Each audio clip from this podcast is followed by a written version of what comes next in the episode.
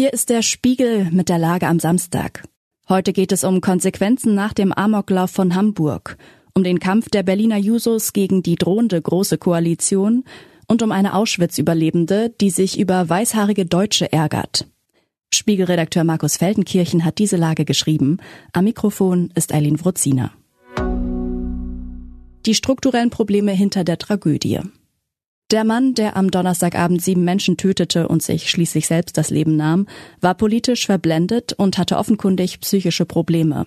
Aber er hatte auch eine halbautomatische Waffe und war Inhaber einer Waffenbesitzkarte. Man kann solche Tragödien als schrecklichen Schlag des Schicksals beklagen und damit abheften. Man kann aber auch fragen, welche strukturellen Probleme dahinter stecken könnten.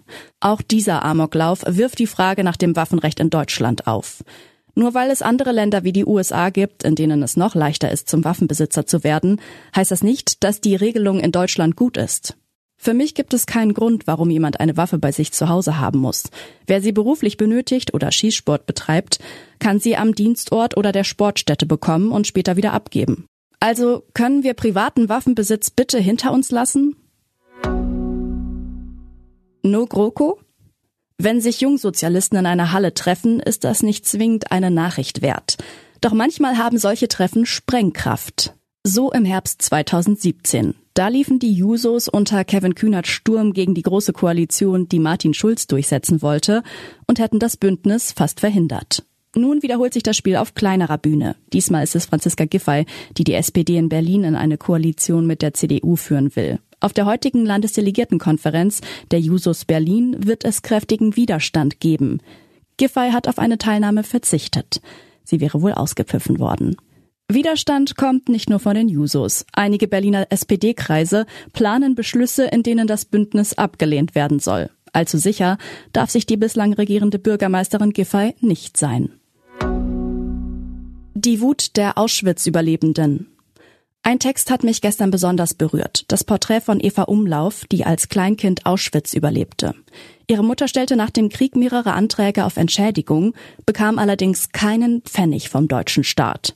Auch Eva Umlauf bekam bis vor kurzem nichts. Trotzdem hat Deutschland die heute 80-Jährige zum Teil seines Gedenkrituals gemacht. Man lädt sie zu Festakten ein. Sie spricht vor Bundeskanzler Scholz, vor Finanzminister Lindner. Man hat ihr das Bundesverdienstkreuz verliehen. Sie ist eine der letzten Zeuginnen. Mein Kollege Timofey Neschitow hat Umlauf gefragt, sind Sie eigentlich nie wütend? Das sei sie, sagte Eva Umlauf, allerdings nicht auf den Kanzler oder seine Minister. Sie sei wütend auf die Deutschen ihrer Generation, diese Weißhaarigen, die sich selbst bemitleiden. Sie könne sie immer weniger ertragen. Sie bekommt Hassmails. Sie lebt fast acht Jahrzehnte nach der Shoah noch immer mit der Angst. Was sonst noch wichtig ist. Polizei beendet Geiselnahme in Apotheke. Stundenlang hatte ein Mann in einer Karlsruher Apotheke zahlreiche Menschen festgehalten. Die Polizei stürmte die Räume schließlich und überwältigte den mutmaßlichen Täter. Die Geiseln blieben unverletzt. EU und USA wollen unverzüglich Abkommen über kritische Mineralien aushandeln. Der Subventionsstreit zwischen Europa und den USA könnte etwas entschärft werden. US-Präsident Biden und EU-Kommissionspräsidentin von der Leyen stellten nach einem Treffen eine neue Vereinbarung in Aussicht. Krise der Silicon Valley Bank erschüttert Finanzmarkt.